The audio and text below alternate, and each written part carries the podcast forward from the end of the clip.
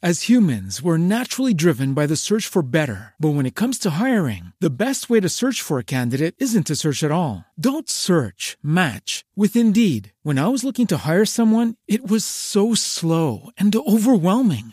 I wish I had used Indeed. If you need to hire, you need Indeed. Indeed is your matching and hiring platform with over 350 million global monthly visitors, according to Indeed data, and a matching engine that helps you find quality candidates fast. Ditch the busy work. Use Indeed for scheduling, screening, and messaging so you can connect with candidates faster. And Indeed doesn't just help you hire faster. 93% of employers agree Indeed delivers the highest quality matches compared to other job sites, according to a recent Indeed survey. And listeners of this show will get a $75 sponsored job credit to get your jobs more visibility at Indeed.com slash podcast. That's Indeed.com slash podcast. Terms and conditions apply. Thank you.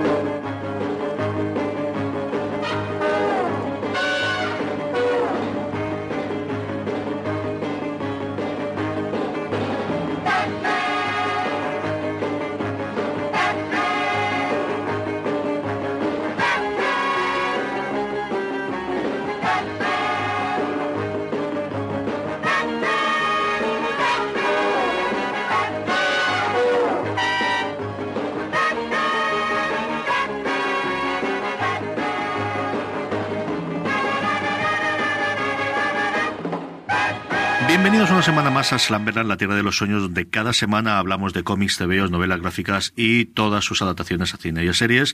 Don José Bravo, de vuelta de Castellón. ¿Otra vez por aquí? Has, Sí, has señor. sido llegar tú y tener el frío, ¿eh, tío? Sí que es verdad, sí que es verdad. Y, y, y puf, ¿qué voy a contarle yo de frío, don Julián Clemente? Pobrecicos míos, ¿cómo estaréis? No habrá nevado, pero casi casi, ¿no? Pues mm, yo creo que algún día sí que ha caído nieve. Otra cosa es que evidentemente no cuaja, porque ahora, ahora por ejemplo, ya tenemos un sol espléndido, pero engaña un montón porque sales a la calle y te congelas literalmente. Mis padres estuvieron en Granada este fin de semana y abrían el, en la ventana y tenían toda Sierra Nevada, muy nevada, valga la redundancia.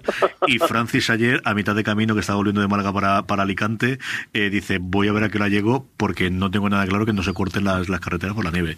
Así que, en fin, en una España más nevada y más lluvia, mira que nos habían dicho que se había acabado, pues no, nos queda un poquito más. Vamos a hablar de nuestras cosas, vamos como siempre con nuestras noticias tendremos después nuestro por qué suena esto, en el que diré por qué puse la semana pasada esa maravilla del Immigrant Song, aunque alguna cosa contaré ahora después. Vamos con el tema de la semana y vamos a hablar de... Espérate a ver si se oye.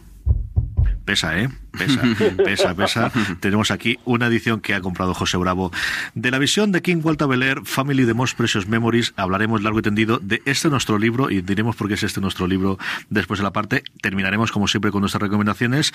Pero eh, primero, lo que os decía, eh, follow-up, por fin he visto Thor Ragnarok y hablamos, eh, Bravo yo también, de cara también a hablar de, del Vengadores Infinity War. Esta es una película que nosotros la hemos visto en, en la tele después en casa, mientras que tú la viste en el cine. ¿Qué sensación te ha dado a Bravo, cuando lo viste? Buah, yo tengo mucho que hablar de esta película, por eso lo he puesto. no, no, a ver. Vamos a ver. Voy a empezar diciendo, o sea, cada, cada uno tenemos nuestra idea de lo que es un personaje, ¿vale? Entonces, yo para mí Thor es un tío mitológico, es un dios, es una cosa... Es, para mí el personaje de Thor es el de los cómics, bueno, la mayoría de ellos, que es un tío que es tan serio que por eso hace, hace gracia, porque es tan serio que hace gracia. El personaje de Thor de las películas es otro, es otra cosa. Una vez dicho esto, Thor Ragnarok es una buena película. Yo me divertí mucho, pero me parece más un spin-off de Guardianes de la Galaxia que una película de Thor.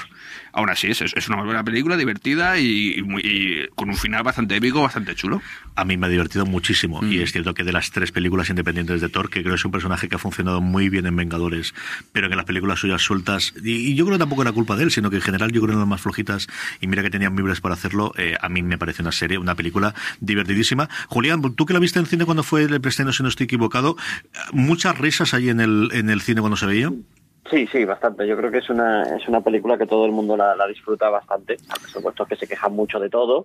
Eh, a ver, yo el personaje sí creo que tiene un componente divertido en los tebeos. Lo que pasa es que suele ser mm, aquello de se ríen de ti, no, no Claro, claro. ¿no? Por eso que es tan serio que, se- que la gracia está en esa, que, que no se entera un poco de cómo funciona la mente humana. Eh, Claro, eh, aquí yo creo que se le han sacado un poco el ingenio, un cierto ingenio que el personaje en los cómics nunca ha tenido. Mm. Es un poco lo que es, un, un- una pared de, ladrillo. Pero sí es verdad que tú, por ejemplo, te coges el Thor de, de Walter Simonson, del que yo creo que esta película bebe inmensamente en muchos aspectos. Eh, y realmente te encuentras porque con que hay mucho humor en esa, en esa interpretación del personaje, pero es verdad que como comedia tampoco nos lo habíamos imaginado nunca. Sí, señor, nos lo apuntamos para un día, a lo mejor incluso la semana que viene, que no tenemos tema todavía no es final, a lo mejor podemos hablar de ella con spoilers y que esté aquí también en, eh, Joan, que yo creo que también la ha visto y podemos comentarla, y si no, no la apuntamos ahí para hablar con ella. Un apunte más es simplemente que nombrar las dos primeras, es que no tiene nada que ver con las dos primeras. Yo, yo la primera no puedo ni verla, la segunda casi que tampoco, y esta tercera me ha gustado mucho. Yo creo que podemos hablar un día con ella con, tranquilidad. Pero ese momento, como siempre, con las noticias, no tenemos las noticias de Joan para darlo. Y se me olvidó decirle ayer que mira que estuve con, su hermano para que me pasase alguna para poder dar hoy. Pero sí tenemos y un montón de, de cómic americano y de lo que se está cociendo al otro lado del Atlántico por José Bravo, como siempre. Bueno, voy a comenzar con una muy buena, yo creo que es una muy buena noticia, por un lado y una mala por otro. Porque, me estás asustando. Sí, sí. Bueno, es que el nuevo, eh, la Liga de Justicia eh, tiene un nuevo equipo creativo. Por un lado, la buena noticia es que lo va el, dibujo corre a cargo de Jorge Jiménez, con color de Alejandro Sánchez, y eso para mí es una muy buena noticia. Yo creo que la carrera de Jorge Jiménez, yo creo que eso ya es imparable. Por otro lado, es que el guionista es Scott Snyder. Yo, no, me gusta, simplemente a mí no me gusta ese hombre, simplemente es eso. O sea, yo entiendo que haya gente que le guste, me parece muy bien, pero a mí no me hace mucha gracia. Pero por otro lado, o sea, creo que el dibujo de, Jorge Jiménez viene, bueno, que ni clavado. Que por cierto, el primer número, y esto sí que no entiendo muy bien por qué, será por una cuestión de tiempos o no sé, eh, lo dibuja Jim Chung, otro, otro dibujante. El número uno es, eh, ya te digo, es un pedazo de la numeración de nuevo y demás, y el primer número dibujado otra persona. Yo Snyder me aborrecí la primera vez que leí lo del lo, primero que me enganché yo que fue lo de la corte de los de los búhos de Batman después del nuevo 52 y luego es cierto que la segunda vez que la leí me gustó bastante más. Yo no sé por qué tenía tan mal recuerdo de la primera vez, y luego me fue gustando con el tiempo, pero tampoco es un especial santo de mi devoción.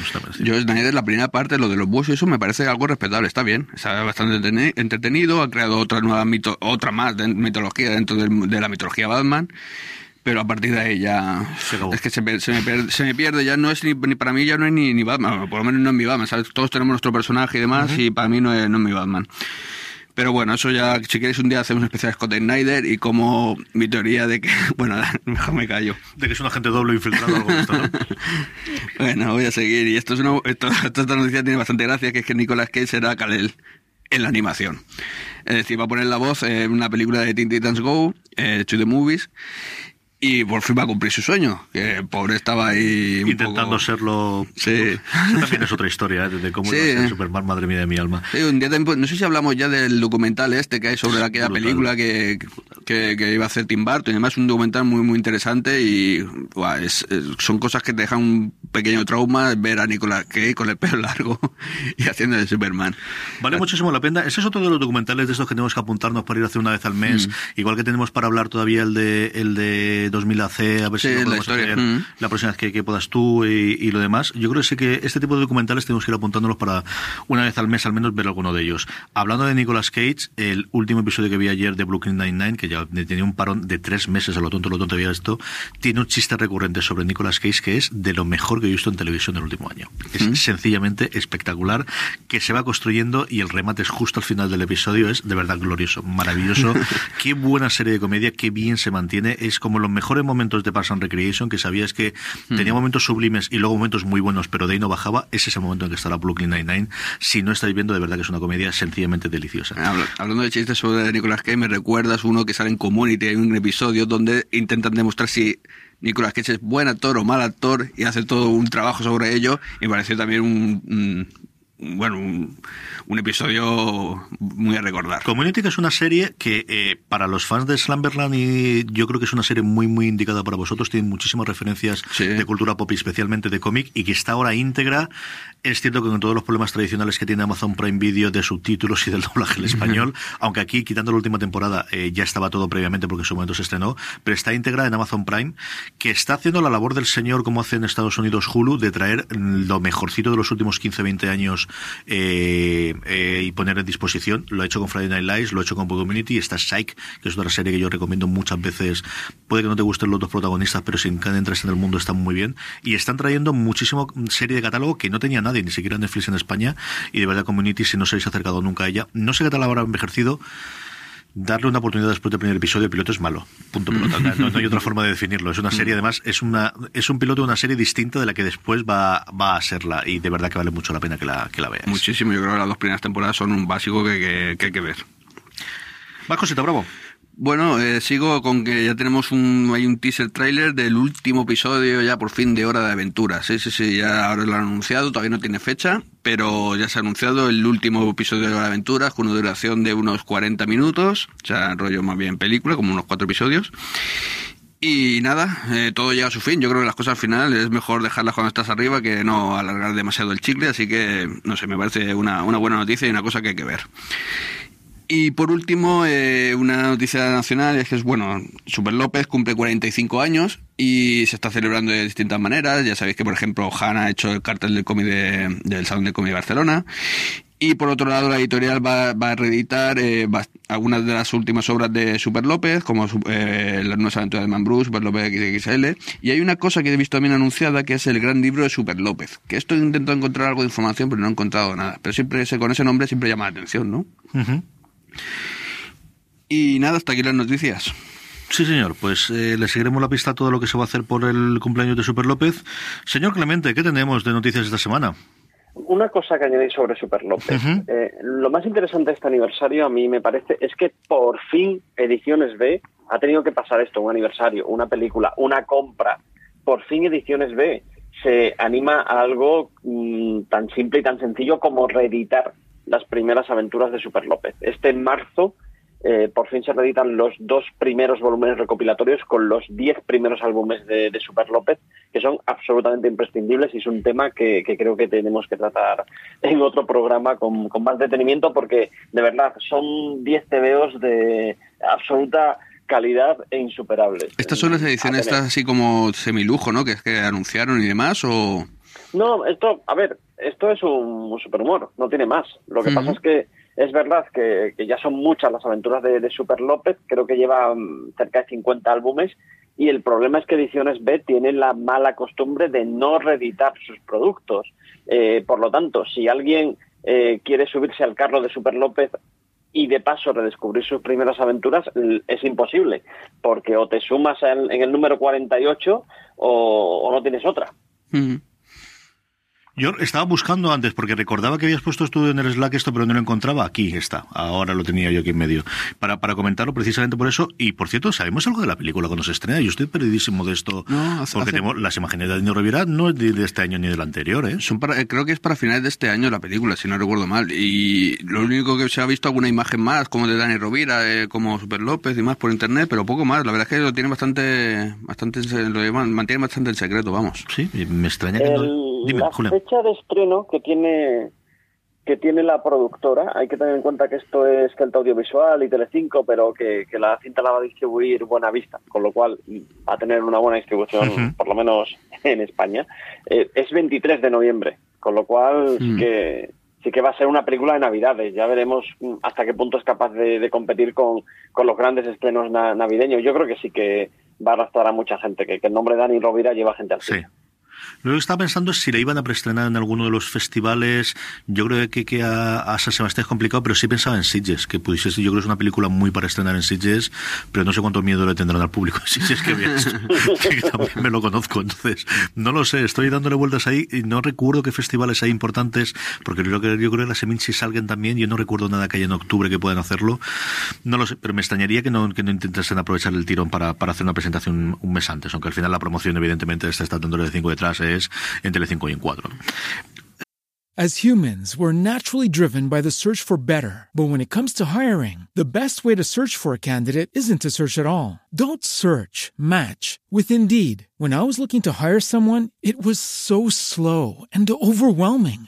I wish I had used Indeed. If you need to hire, you need Indeed. Indeed is your matching and hiring platform with over 350 million global monthly visitors, according to Indeed data, and a matching engine that helps you find quality candidates fast. Ditch the busy work. Use Indeed for scheduling, screening, and messaging so you can connect with candidates faster. And Indeed doesn't just help you hire faster. 93% of employers agree Indeed delivers the highest quality matches compared to other job sites. According to a recent Indeed survey. And listeners of this show will get a $75 sponsored job credit to get your jobs more visibility at Indeed.com slash podcast. That's Indeed.com slash podcast. Terms and conditions apply.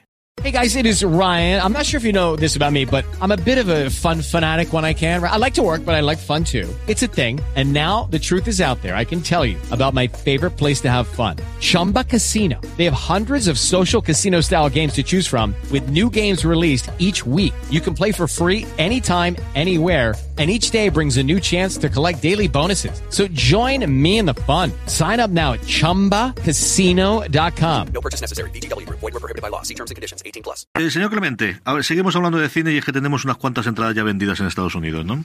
Pues sí, eh, la verdad es que el estreno va a ser mundial, con lo cual te va a dar igual verlo en Alicante, en Madrid, en Murcia. Pero bueno, si quieres ir a ver Los Vengadores, la Guerra del Infinito, Estados Unidos, pues las entradas ya están a la venta y están batiendo los récords que ya consiguió Pantera Negra. Hay que recordar que Pantera Negra mm, ya empezamos el run run de que iba a ser muy taquillera con las preventas. Pues aquí, en 72 horas, mm, Los Vengadores 3 ha vendido tres veces el número de entradas que vendió Pantera Negra en su, en su preventa. Es una animalada, es una verdadera animalada. Y aquí yo creo que tenemos preventa, pero no con tantísimo tiempo como esta, ¿no? Bravo, tú que vas habitualmente más y compras más, yo no creo Yo no he que visto un nada y todavía. medio haya todavía, ¿no? No, que va, yo no he visto nada todavía. Y hablando de esto, de- es que lo que estábamos hablando antes, o sea, es que esta película tiene que batir todos los récords, ya por lógica, ¿no? Si- yo, por ejemplo, hay algunas películas que sí que no he podido, por ejemplo, Thor Ragnarok, no he ido al cine. Eh, son poquitas, pero al final no, no, por alguna cosa o por otra no he ido, pero es que hay que ir sí o sí. O sea, es que salen todos. Es que habéis visto el tráiler, ¿no? ¿Hemos visto el tráiler o qué, Julián?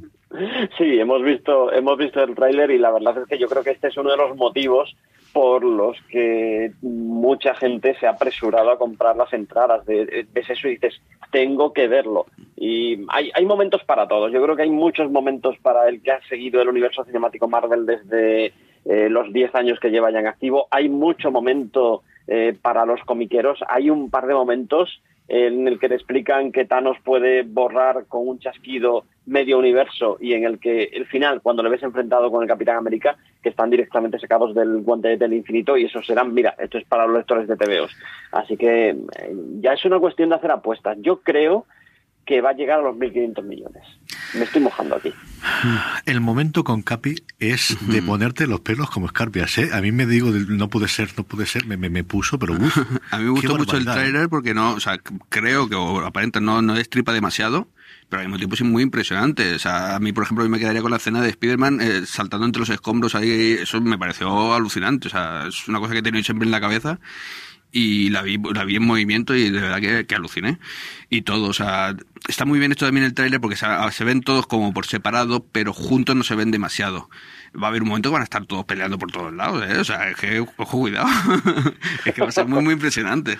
¿Qué escenas te han gustado a ti más del tráiler, Julián? No, a mí me ha gustado mucho el Capitán América. Eh, ahí, ahí lo han usado como excusa mucha gente para decir, es que el Capitán América va a morir en Avengers Infinity War. Eh, yo no estoy tan seguro de que vaya a morir en la película. De hecho, la siguiente escena que yo me veo después de esa que vimos no es como Thanos destroza al Capitán América, sino como el escudo del Capitán América destroza los dientes de Thanos. Mm. Sí, bueno, se está haciendo mucha especulación con eso. eh. Se Está todo el mundo intentando averiguar quién va a morir, porque todos eh, dan por hecho que, que alguno muere para llevar la épica a otro nivel. Yo creo que esa podemos hacer la porra, igual que tenemos que hacer la de los premios para, para, eh, para el Salón del Cómic de Barcelona, que lo tenemos dentro de nada, sobre la muerte. Yo estoy totalmente convencido de que Tony Stark de esta no sale, pero también es cierto que más que por la trama y por la intriga, pues, pues por, por el mundo real, ¿no? Yo creo que Downey Jr. ha dicho hasta aquí llegamos y ya dentro de 10 años, si me queréis de nuevo, pues ya me hacéis una oferta y hablamos del invento, ¿no? Yo creo que 10 años después de, de crear el MCU, pues va a ser un nuevo momento en que se dedique a lo que quiera hacer este hombre, porque siempre voy a estar allí si, si él quiere. Y sobre lo que decía antes Bravo, yo esta tengo muchas ganas de verla en cine. Y además ahora que en Alicante sí tenemos la oportunidad de... Hay un par de cines que hacen estrenos, no películas a tres meses vista o tres meses después del estreno en versión original, yo creo que sí que, que me acercará a ella. Y es que yo, la escena de, de Capitán América, también porque tengo grabada la escena de Capitán América con el helicóptero en, en, en Civil War, que me sigue pareciendo una cosa memorable de, de momento, me gustó muchísimo, muchísimo aquí. Eh, hablamos de lo bien que le puede ir a Vengadores, porque a Pantera Negra, especialmente mal, tampoco le ha ido, ¿verdad, Julián? Sí, 100.190 millones recaudados en cinco semanas de, de estreno en todo el mundo. Ya es la segunda película de superhéroes más taquillera de la historia. Es decir, ahora mismo solo Los Vengadores tiene más recaudación que Pantera Negra. Lo que quiere decir que Pantera Negra a día de hoy es más taquillera que cualquier película de Batman, Superman, Spider-Man y la Patrulla X. Esto es alucinante. Pantera Negra. De verdad que me impresiona, o sea, me, o sea, esto me, me deja un poco en shock, ¿sabes?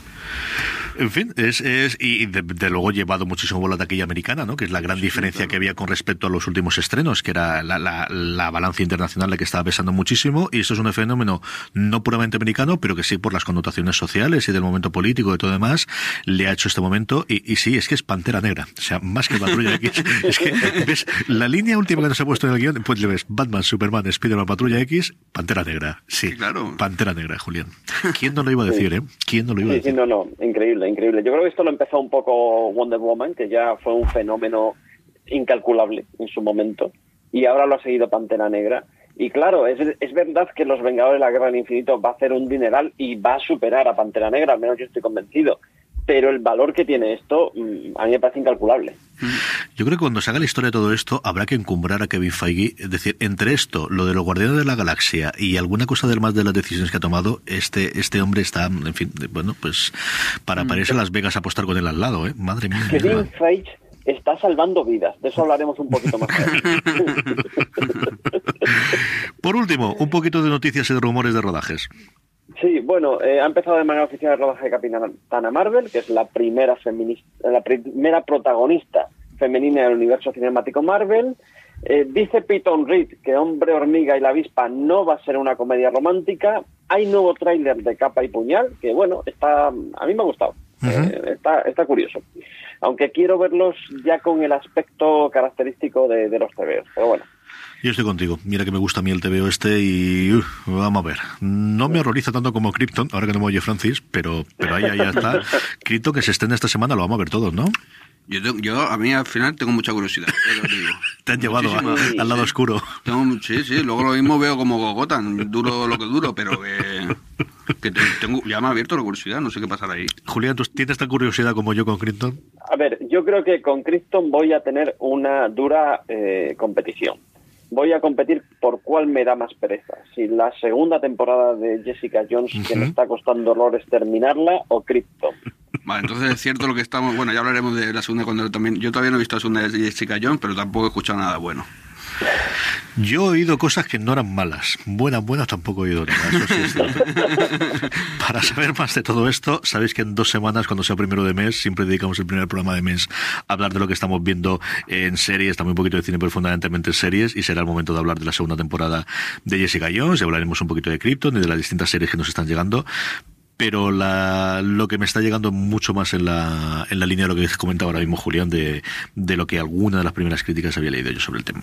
En fin, hasta aquí han llegado las noticias, hoy con la carencia, como os decía, de, de las que normalmente no dan Joan, más del tema de cómic europeo. Eh, vamos con el por qué suena esto. La semana pasada puse esa maravilla que es Immigrant Son de Led Zeppelin por dos razones. Una, porque siempre que puedes poner Zeppelin hay que ponerle Zeppelin, ponerlo, sí. que es una cosa fundamental. Y segunda, porque coincidió también, igual que Bravo ha sido esta semana cuando he visto Ragnarok, es la misma que la vi yo. Entonces, hay un momento, hay muchos momentos, pero el momento en el que suena Immigrant Song que dices, claro, eh, ¿cómo es posible que esta canción no se haya utilizado hasta ahora en ninguna sí. película de Thor? Y por otro lado, gracias que nunca se había utilizado y las puedes utilizar en la mejor de las tres películas de Thor. Eh, gran momento de una gran película, a mí desde luego una película muy, muy divertida. Eh, vamos con el por qué suena esto de esta semana de Julián y a la vuelta hablamos de la edición integral de la visión. Este es el por qué suena esto de esta semana. Southern trees bear strange fruit. Blood on the leaves and blood at the root. Black bodies swinging in the southern breeze strange fruit hanging from the poplar trees.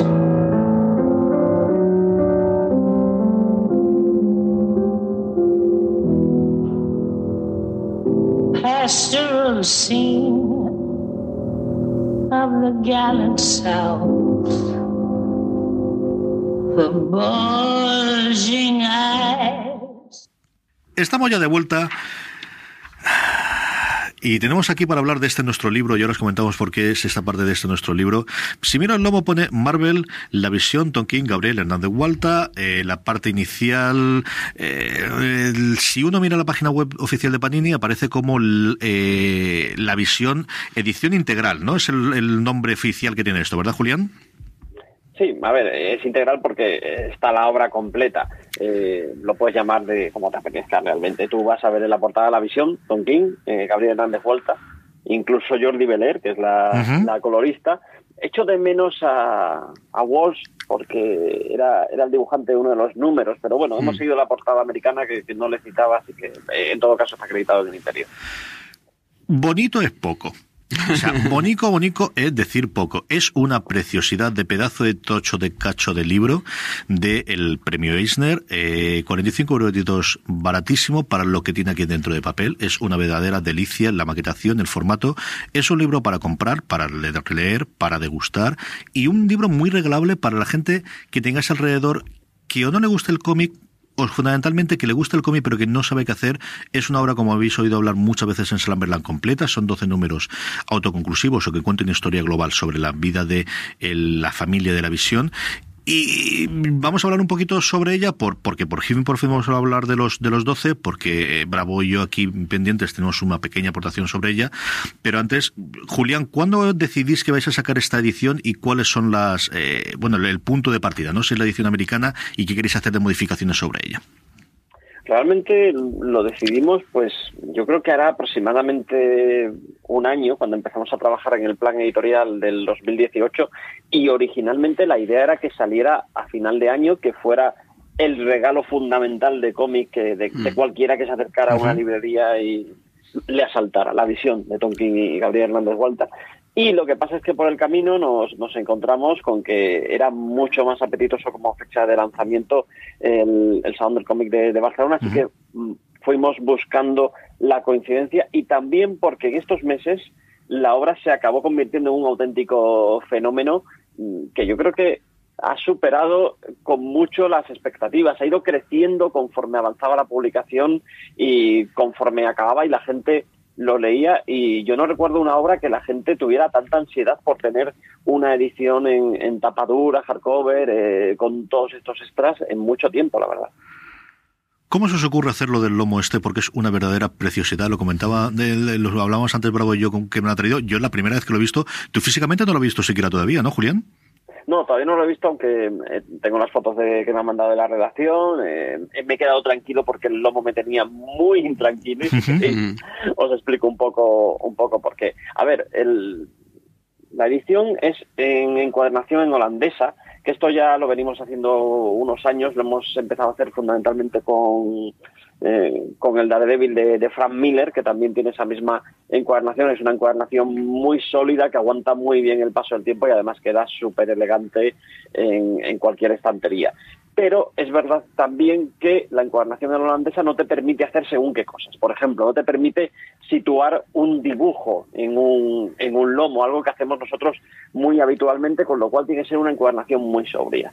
¿Qué es lo que pasa? Que cuando eh, José Luis el As humans, we're naturally driven by the search for better. But when it comes to hiring, the best way to search for a candidate isn't to search at all. Don't search, match with Indeed. When I was looking to hire someone, it was so slow and overwhelming. I wish I had used Indeed. If you need to hire, you need Indeed. Indeed is your matching and hiring platform with over 350 million global monthly visitors, according to Indeed data, and a matching engine that helps you find quality candidates fast. Ditch the busy work. Use Indeed for scheduling, screening, and messaging so you can connect with candidates faster. And Indeed doesn't just help you hire faster. 93% of employers agree Indeed delivers the highest quality matches compared to other job sites, according to a recent Indeed survey. And listeners of this show will get a $75 sponsored job credit to get your jobs more visibility at Indeed.com slash podcast. That's Indeed.com slash podcast. Terms and conditions apply.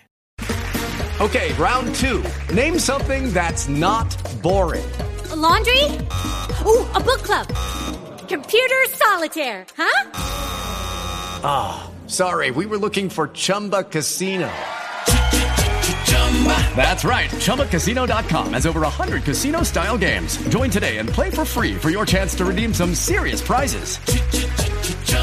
ChumbaCasino.com. No purchase necessary. Void where prohibited by law. 18 plus terms and conditions apply. See website for details. El diseñador de Estudio Dinamita me presenta el, el diseño que va a tener, el lomo que va a tener este libro, eh, llegamos a la conclusión unánime en el bullpen que es un poquito soso. Que si quitas los elementos tradicionales que so- solemos usar en un lomo, y aquí no teníamos esa opción de colocar un, dibujo de, uno de los personajes, un dibujo característico que te haga reconocer inmediatamente el contenido, aunque no puedas ver eh, el título, mm, se quedaba muy soso. Y entonces pensamos, oye, todos estos elementos que utilizan en los extras de la edición americana y que también están en la nuestra, eh, que parecen como circuitos integrados, ¿y si probamos a colocarlos en el lomo y además el lomo recurrimos a los colores que tiene la propia visión, es decir, eh, el verde y el, y el rojo? nos asustaba muchísimo porque verde y rojo, mm, os aseguro que en diseño no encontraréis a nadie que no os diga que no se pegan a muerte. Pero dijimos, oye, vamos a intentarlo a ver qué tal queda. Hicimos muchas pruebas, estuvimos mucho tiempo en, en imprenta ajustando eh, y finalmente ha quedado como, como podéis ver. Hemos respirado muy aliviados cuando vimos que, esta vez eh, rojo y verde no se pegan, sino que se han hecho grandes amigos. Son 520 paginicas de nada. 520 con todos los numéricos uno detrás de otro, de los cuales uno llega hasta el último número y se va a 271, 272, y a partir de, de las 273 que es la galería de portadas alternativas hasta el epílogo, que ahora hablaremos sobre él, y la despedida, son todo material extra, en algún caso propio que ya se había eh, producido para, para las otras ediciones que había en, bueno, en dos tomos y en dos volúmenes, que es de las cosas que más he regalado yo el último año. O sea, yo tenía cumpleaños, navidades y cosas por el estilo, regalaba a todo el mundo los dos tomos de la edición anterior de, de la visión. Y luego un montón más de material que había salido en Estados Unidos y otro, alguno que habéis desarrollado también vosotros directamente, ¿no? Sí, a ver, en principio eh, todo esto sale del Director Cut que se ha venido publicando en Estados Unidos y de ahí que haya decisiones que se pueden considerar un tanto polémicas. Por ejemplo, están los guiones, pero no están todos los guiones, que es algo que el primer sorprendido de esto eh, fue yo mismo cuando me percaté que, que faltan dos o tres guiones, no sé por qué motivo no están, pero es lo que se ha hecho en la edición española y evidentemente nosotros tampoco nos íbamos a inventar los guiones que no que no están ahí, ¿sabes? Eh, y además de eso, pues tenemos el making of que hizo un tal CJ Navas para la edición en TPB y tenemos un texto exclusiva que nos ha escrito un tal Gabriel Hernández Hualta, que no sé si tiene alguna cosita que ver con esta con esta obra. Y luego además tenemos otro prólogo del pesado este de CJ Navas que insiste en, en escribir sobre la visión y, un epílogo de un tal José Bravo que no sé de dónde ha salido.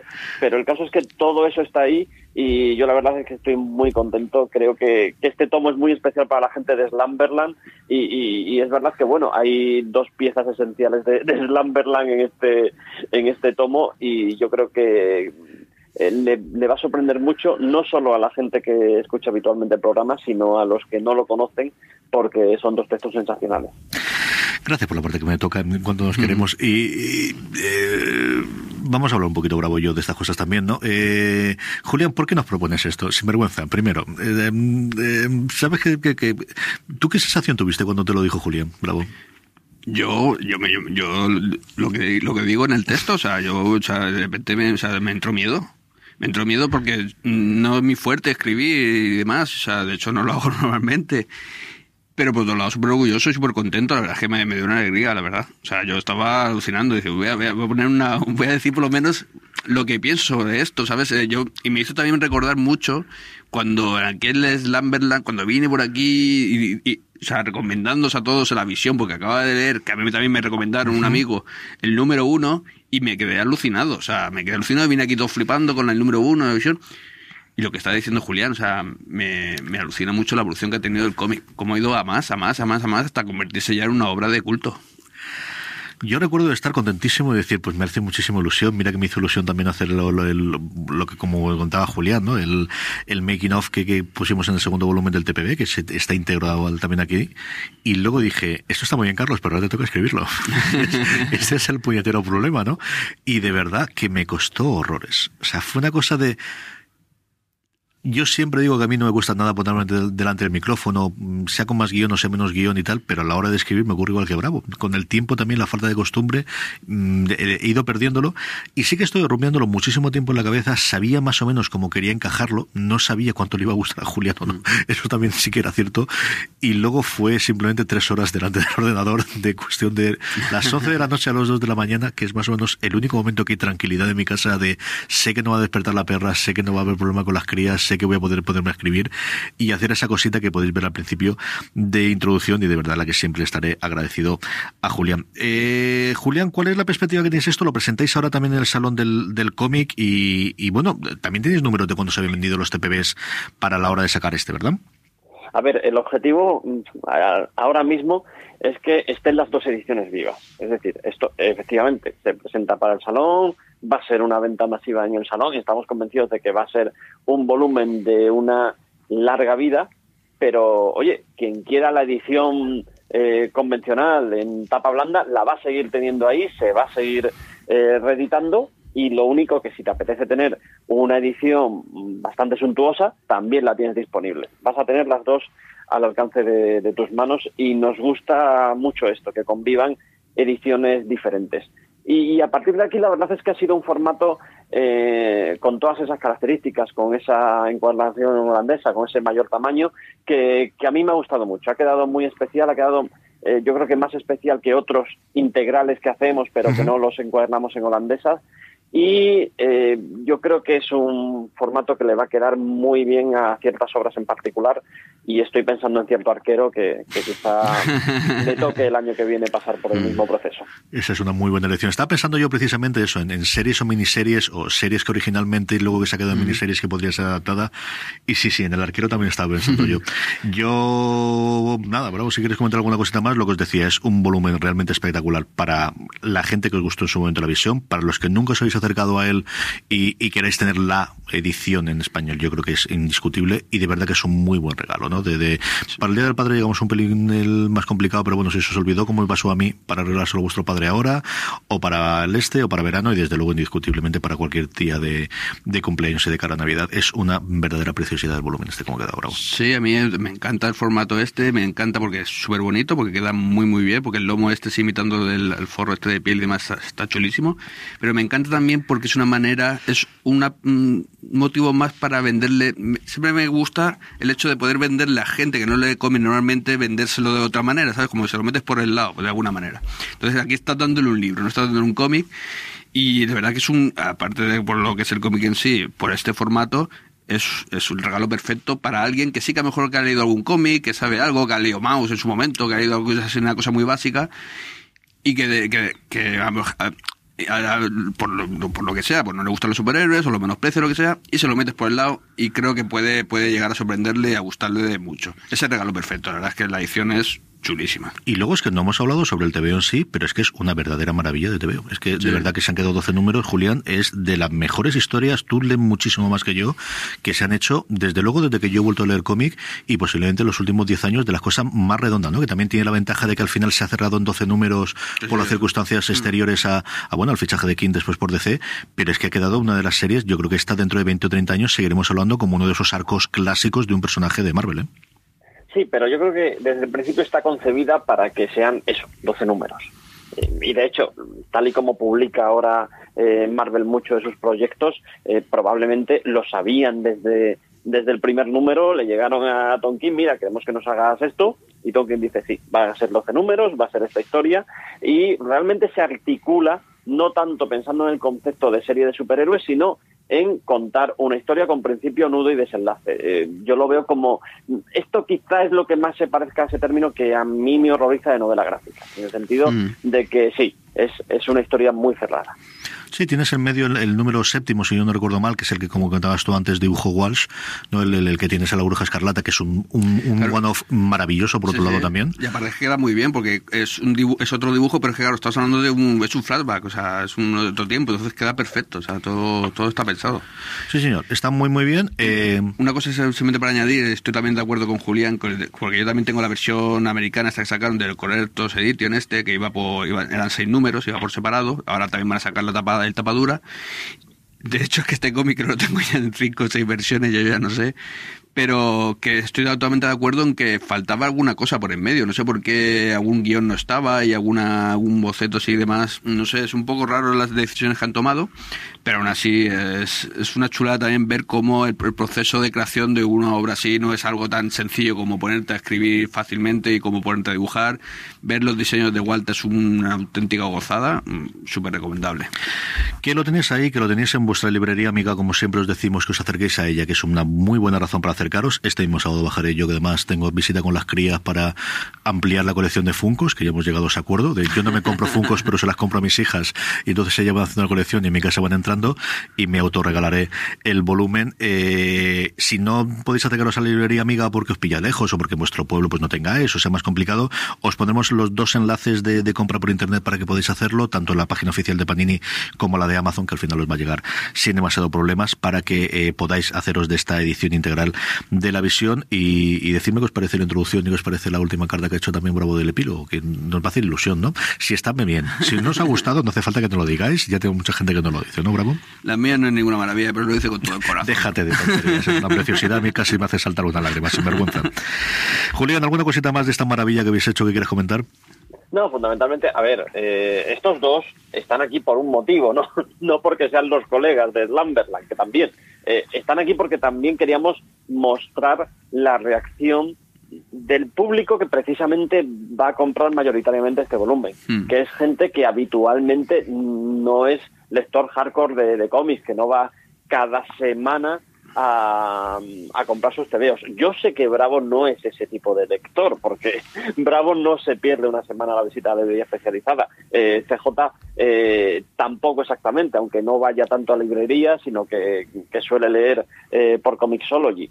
Pero es verdad que el punto de vista que dan es muy espontáneo, es muy fresco, es eh, cómo se ve la obra fuera del mundillo y cómo no lo íbamos a ofrecer eh, alguno que estuviéramos, pues eso, eh, muy amanerados de estar todo el día escribiendo de esto. Hmm. Esa parte ya os aseguro yo que sí que lo he conseguido. Desde luego, en la mía, y no está bien hablar de Bravo, pero ahora también nos puede decir que desde luego no lo hay. De verdad que lo hicimos con toda la ilusión del mundo y espero que os guste el epílogo y, y la introducción, porque sé que el cómic os va a alucinar a aquellos que no lo he leído y, y que es un cómic que se vuelve a releer. ¿no? Yo lo comento en la misma introducción las veces que lo he leído y como siempre le sacas, igual que la grandes obra de literatura, ¿no? que siempre cuando vuelves a ella le vuelves a sacar un punto que, que en su momento no encontraste o que, o que visteis.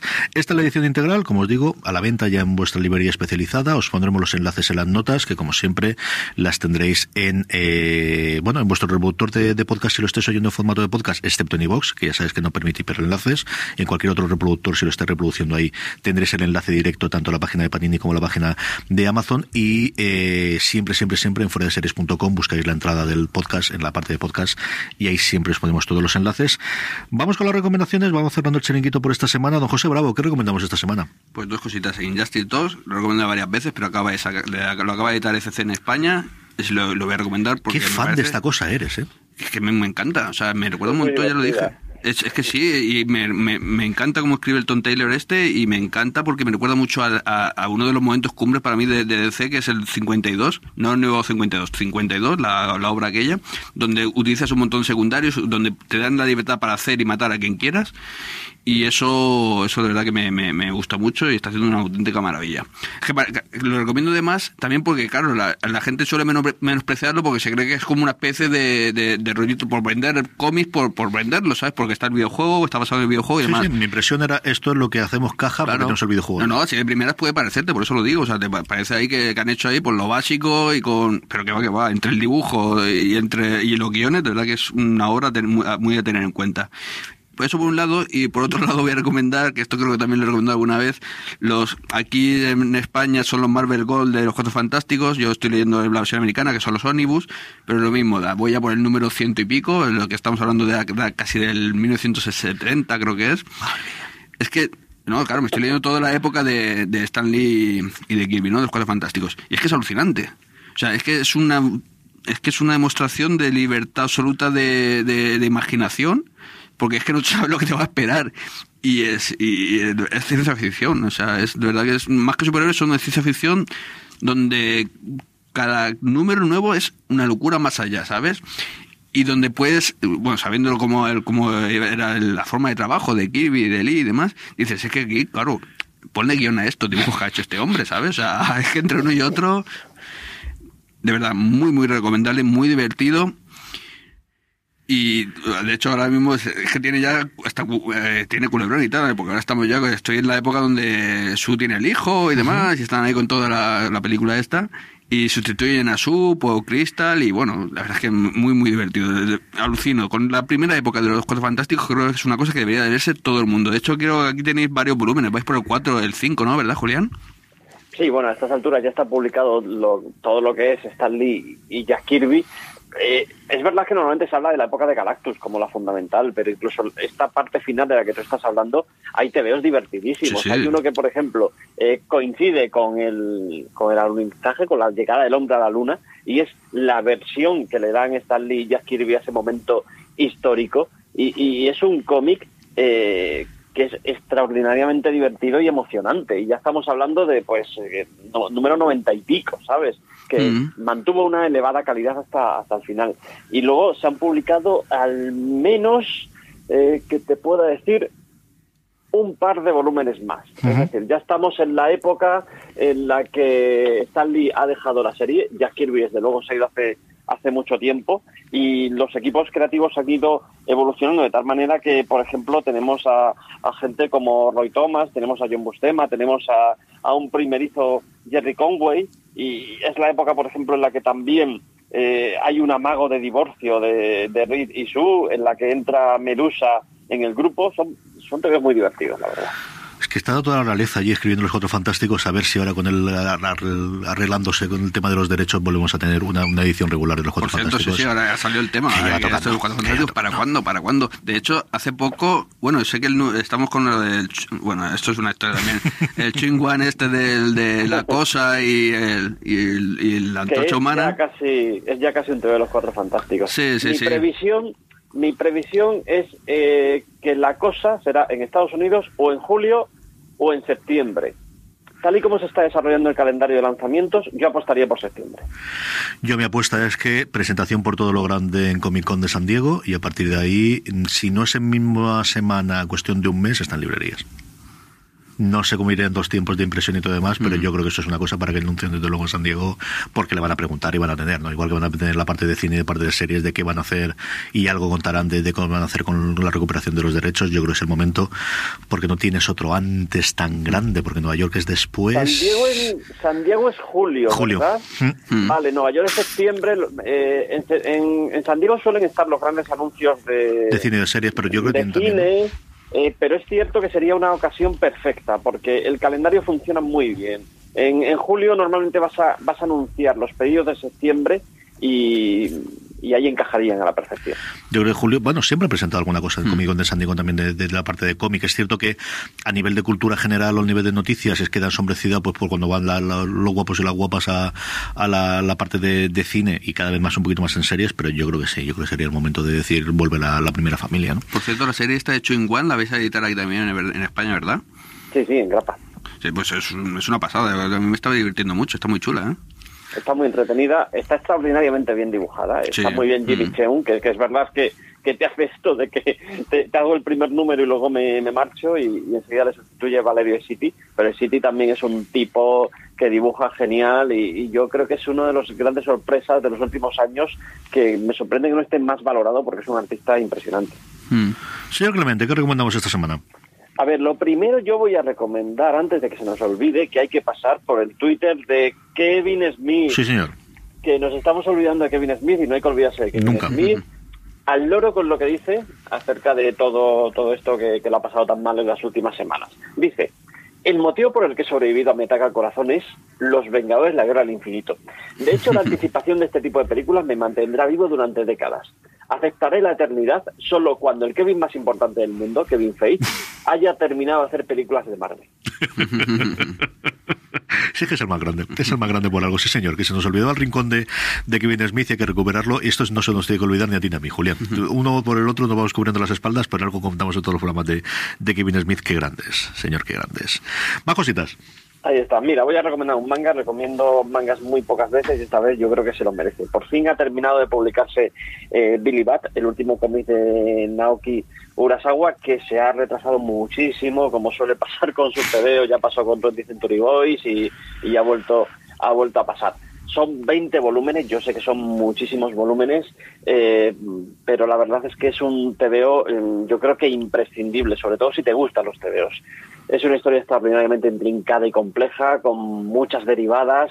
Habla de la historia del cómic, hace alegorías de los autores que crean personajes que luego les acaban superando y que les llegan a hundir la vida. Yo veo aquí mucho, eh, que se habla mucho de, de Jerry Siegel y Joe Shuster, y también se habla de Walt Disney, y también se habla de Bob Kane, y también se habla de Batman y de Mickey Mouse, entre líneas, pero se habla de todo eso, y, habla de la historia del siglo XX y del, del siglo XXI la verdad es que me ha sorprendido mucho que siendo estos TVOs de Urasawa que te están enganchando mucho mientras los lees, pero no sabes muy bien hacia dónde van y a veces no acaban de cerrarse todo lo satisfactoriamente que nos gustaría. Este sí, este sí está muy bien cerrado, eh, la historia es muy redonda, no sé si en eso tiene que ver que se haya buscado un co-guionista que se llama Takashi Nagasaki, eh, pero el caso es que eh, para mí se queda como una de las mejores TVOs de, de un autor enorme que es Urasawa.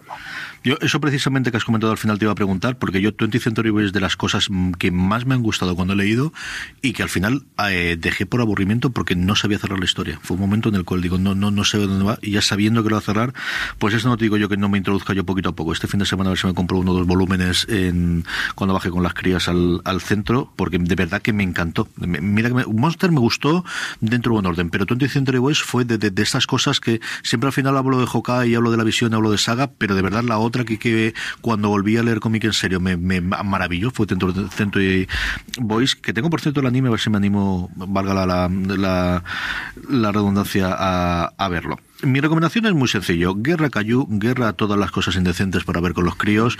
Por fin en Netflix tenéis Teen Titans Go, que estuvo durante un tiempo en Clan, y hay cosas muy decentes para ver con críos y para poder verlos con ellos. Y eh, yo siempre recomiendo Peppa Pig, que es una verdadera maravilla cuando entras en ella, de verdad que es divertidísima. Y el otro día me sorprendí a mí mismo viendo tres o cuatro episodios, tiene sus momentos y tiene sus episodios. Si no habéis visto el del silbido, por favor, buscar el del silbido. El momento del silbido, cuando cuelga la amiga al teléfono, es de los momentos en los que yo más me he reído en mi vida. No con dibujos animados, no con dibujos animados de críos, no, en mi vida. Y Teen Titans Go es una cosa orientada a críos, muy bien hecha, como están haciendo la gente de DC, y lo hemos comentado la última vez que estuvo además aquí, eh, Dani Simón lo comentamos, cómo están captando tan, tan bien a la juventud. Yo creo que la cosa que están haciendo con Super Hero Girls, bueno, yo ya no, no me cabe más muñecas de Super Hero Girls en casita. Y esta parte de Teen Titans Go, que, que espero que tenga una respuesta por la parte de, de Marvel en breve, porque de verdad que vale muchísimo la pena y que están haciendo cosas muy, muy divertidas. Es unos dibujos, hay uno de estos igual, que en el de- que es una paranoia que me ha recordado tanto a la, a la bola de cristal en el que de repente se ven en un mundo alternativo en el que hay una especie de muñeco malvado que es un, un calcetín con ojos. Es de verdad es una ida de pelota de esto de cuando te dejan libertad y como tenéis que hacer 100 episodios alguno lo puedes colar por en medio y este tiene pinta de y este es el que hemos hecho lo que nos ha dado la gana. Es muy entretenido y como digo para que vean los críos una cosa bastante más decente de otras cosas que podéis encontrar y en un momento dado para ver con ellos Titan Go eh, había algún episodio en Clan y ahora están las tres primeras temporadas en Netflix ¿qué estás viendo con el crío tú ahora Julián? ¿Perdona? ¿qué estás viendo tú ahora con el crío? Pues ahora estamos viendo mucho Tortugas Ninjas. Eso está muy Tortugas bien Ninjas, o como él dice, Tortugas Niñas. sí señor, sí, señor. A ver, Tortugas Ninja tuvo una serie estupenda. Mm, creo recordar que fue del año 2012, a lo mejor 2009, 2012, eh, más o menos en esta época, eh, en Nickelodeon.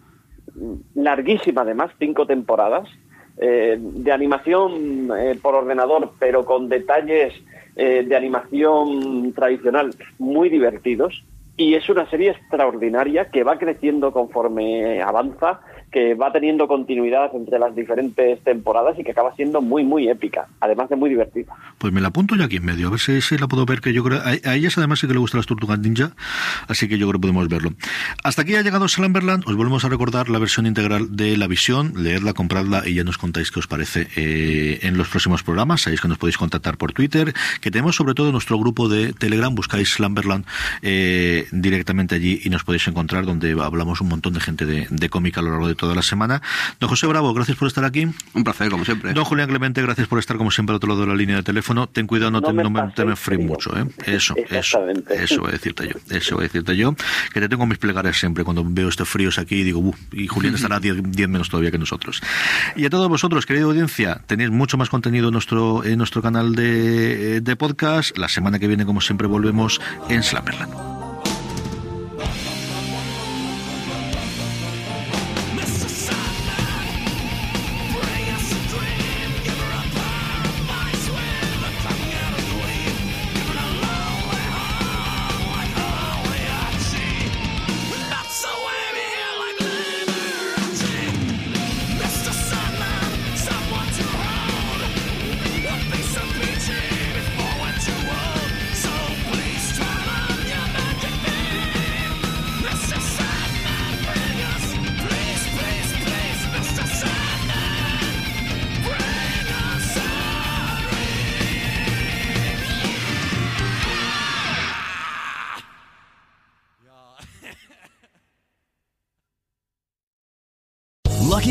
Casino asking people what's the weirdest place you've gotten lucky? Lucky? In line at the deli, I guess? Aha, in my dentist's office.